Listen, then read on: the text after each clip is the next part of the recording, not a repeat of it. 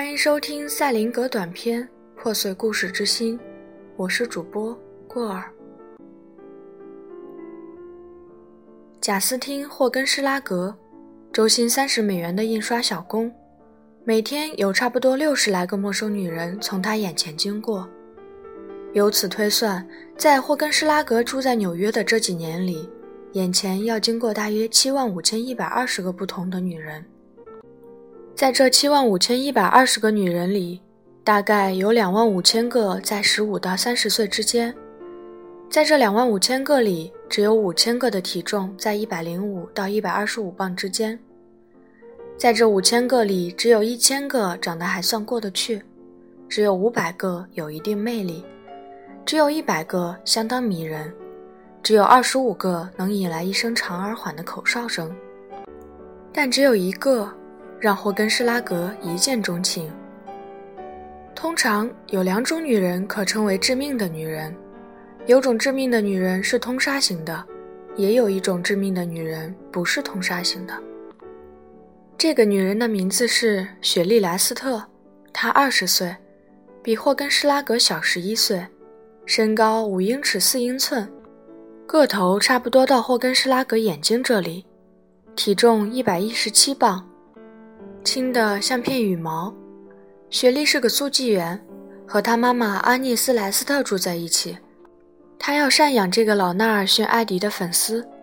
提到雪莉的长相，人们总会这样说：雪莉美得像画里的人。一天早晨，在第三大道的公交车上，霍根施拉格挨着雪莉莱斯特站着，几乎死蟹一只。这都是因为雪莉的嘴以一种奇妙的方式张开着。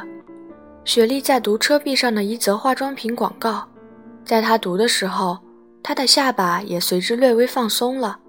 在雪莉张着嘴、双唇微起的那一小会儿里，她可能是全曼哈顿最有杀伤力的女人了。霍根施拉格在她身上找到了治愈孤独的灵丹。这只巨大的孤独怪兽自他到纽约后，一直潜伏在他内心周围。多么痛苦！俯瞰着雪莉莱斯特，却不能俯身亲吻她微起的双唇，多么痛苦，难以言传的痛苦。以上是我给《科利尔周刊》写的小说的开头。我打算写一个温柔动人的言情故事，这样比较好。我觉得这个世界需要当男孩遇上女孩这样的故事，但真要写他一个，很不幸。作者先要处理怎么让男孩遇上女孩，我写不下去了，也不知道要怎样才能让他合情合理。我没法让霍根施拉格和雪莉按套路相遇。以下是原因：很明显，让霍根施拉格俯身并真诚地说出这些话是不可能的。请原谅，我太爱你了，你让我疯狂，我很清楚这一点，我会用一生去爱你。我是一个印刷助理，每周能赚三十美元。靠，我怎么那么喜欢你？你今晚有空吗？这个霍根施拉格有够蠢的，但还算不上大傻蛋。这种人活在过去尚有可能，在今天绝对是绝迹的。你总不见得让科利尔的读者验这种蹩脚货吧？毕竟人家也是花了钱的。当然。我也不能冷不丁的给霍根施拉格来一针滑头血清，由威廉鲍威尔的旧烟盒和弗雷德阿斯泰尔的礼帽混合而成。请别误解我，小姐，我是杂志的插画家，这是我的名片。我这辈子从来没有如此的想描绘一个人，但我真的很想给你画幅速写，也许我们都能从中得益。我今晚能打电话给你吗？但愿越快越好。我希望我没有听起来太急不可耐，也许我真的有点儿，嗯。啊，小伙子，以上这段话要伴随着一抹疲倦，但有点愉快，还有点冒失的微笑的说出。要是霍根施拉格能这么说话，该多好呀！雪莉自己，自然也是老纳尔逊艾迪的粉丝，同时还是拱心石流动图书园的积极成员。也许你开始理解我要面对的问题了。是的，霍根施拉格可能这么说。不好意思，你不是威尔玛·普利恰德吗？”雪莉会一边冷淡的回答，一边在车厢的另一侧找个不受干扰的立足点。“不是。”这真是奇了怪了，霍根施拉格会继续说道。“我前面还暗自发誓，你一定是威尔玛·普利恰德呢。有没有一点可能，你是从西雅图来的？”“没有。”比前面更冷淡了。西雅图是我的故乡，不受干扰的立足点。很棒的小镇，西雅图。我是说，那真是个很棒的小镇。我到这里，我是说纽约，才四年。我是个印刷助理，我叫贾斯汀·霍根施拉格。我一点兴趣也没有。唉，凭这种开场白，霍根施拉格就别想了。他一没长相，二没魅力。也没穿的体面点，好在这种情形下引起雪莉的兴趣，他全无机会。而且，像我之前说过的，要写一个绝妙的当男孩遇上女孩的故事，最好是让男孩主动出击。也许霍根施拉格会晕过去，并试图抓点什么来稳住自己，可能是雪莉的脚踝，他可能撕坏人家的长筒袜。没准儿还撕出一条漂亮的抽丝线，人家会给倒霉的霍根施拉格腾出地方来，而他则会站起身来，嘟囔着：“我没事儿，谢谢。”接着，啊，天哪，我太抱歉了，小姐，我把你的丝袜扯坏了，请一定让我赔。我现在手头现金不够，麻烦把你的地址留给我。雪莉不会给他地址，他只会变得又囧又结巴。没事儿，他会说，心里想他怎么不去死啊？不仅如此，这整个构思都很脱线。霍根施拉格，一个西雅图小伙，做梦也不会想到去抓雪莉的脚踝，至少不是在第三大道的公车上。更符合逻辑的，可能是霍根施拉格会铤而走险。至今仍有一些人愿意为爱铤而走险。也许霍根施拉格是其中之一，他也许会夺过雪莉的手提包，奔向最近的车门。雪莉会尖叫，人们会听到他，并想起《编程鹰列传》或其他什么。霍根施拉格的潜逃，姑且这么说，终于被制止了。汽车停了下来，威尔逊巡警，他很长时间都没逮住过什么人了，在现场问话：“这里发生了什么事儿？”警官，这个男人想偷我的钱包。霍根施拉格被拖进法庭，雪莉自然也要参加庭审。他们上报了各自的地址，因此霍根施拉格得知了雪莉的神圣居所之所在——伯金斯法官。他在自己家中连一杯好点儿的香浓的咖啡都喝不上，判处霍根施拉格一年监禁。雪莉咬着嘴唇，但霍根施拉格已经被带走了。在狱中，霍根施拉格给雪莉·莱斯特写了这样一封信：“亲爱的莱斯特小姐，我真的不是有意要偷你的钱包的。我这样做是因为我爱你。我只是想认识你。你有空的话，能不能给我写信？这里非常孤独，我好爱你。但愿你有空的话能来看看我。你的朋友霍根施拉格。”雪莉把这封信给她的朋友都看了，他们说：“哈，这挺可爱的。”雪莉，雪莉同意，在某种程度上，这也算是一种可爱。也许他会回信。没错，回信吧，给他一个机会。你会有什么损失呢？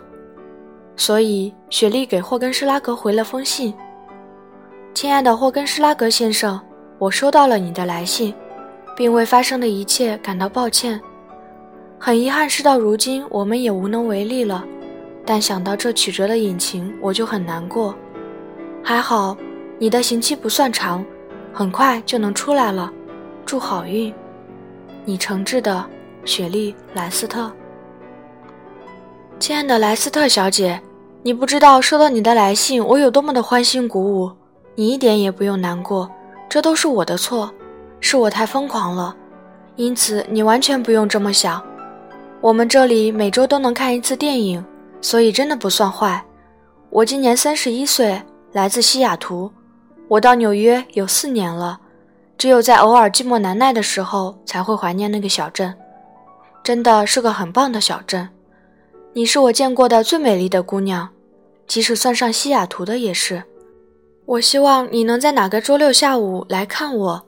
探视时间是两点到四点，我会付你火车票钱。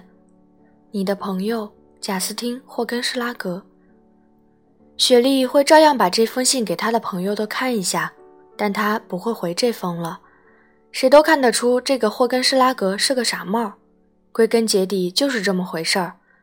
他已经回过一封了，要是他再回复这封愚蠢的信，那就真的要经年累月没完没了了。他对这个男人已然仁至义尽。还有，这算什么名字啊？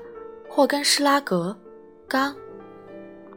此刻，狱中的霍根施拉格正备受煎熬，即使他们每周能看一次电影。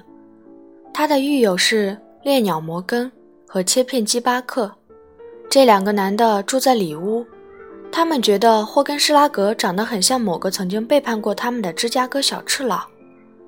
他们已经确信那个熟脸费列罗和贾斯汀·霍根施拉格是同一个人。但我不是熟脸费列罗，霍根施拉格对他们说：“屁呀！”切片机说。随手把霍根施拉格仅有的一点食物打翻在地。都一流，猎鸟说：“上海话，打他的头。”我跟你们说，我之所以进来，只是因为我在第三大道公车上偷了一个姑娘的钱包。”霍根施拉格辩解道。“只不过我并不是真的要偷，我爱上了那个姑娘，只有这样我才能认识她。”“屁呀！”切片机说。“都一流。”猎鸟说。一天，十七名囚犯试图越狱，在操场上放风的时候。切片机巴克诱骗了看守的侄女儿，八岁的丽丝贝斯苏，并紧紧抓住她。他用他八乘十二的大手抱住小女孩的腰，举起来让看守看到。喂，看门的！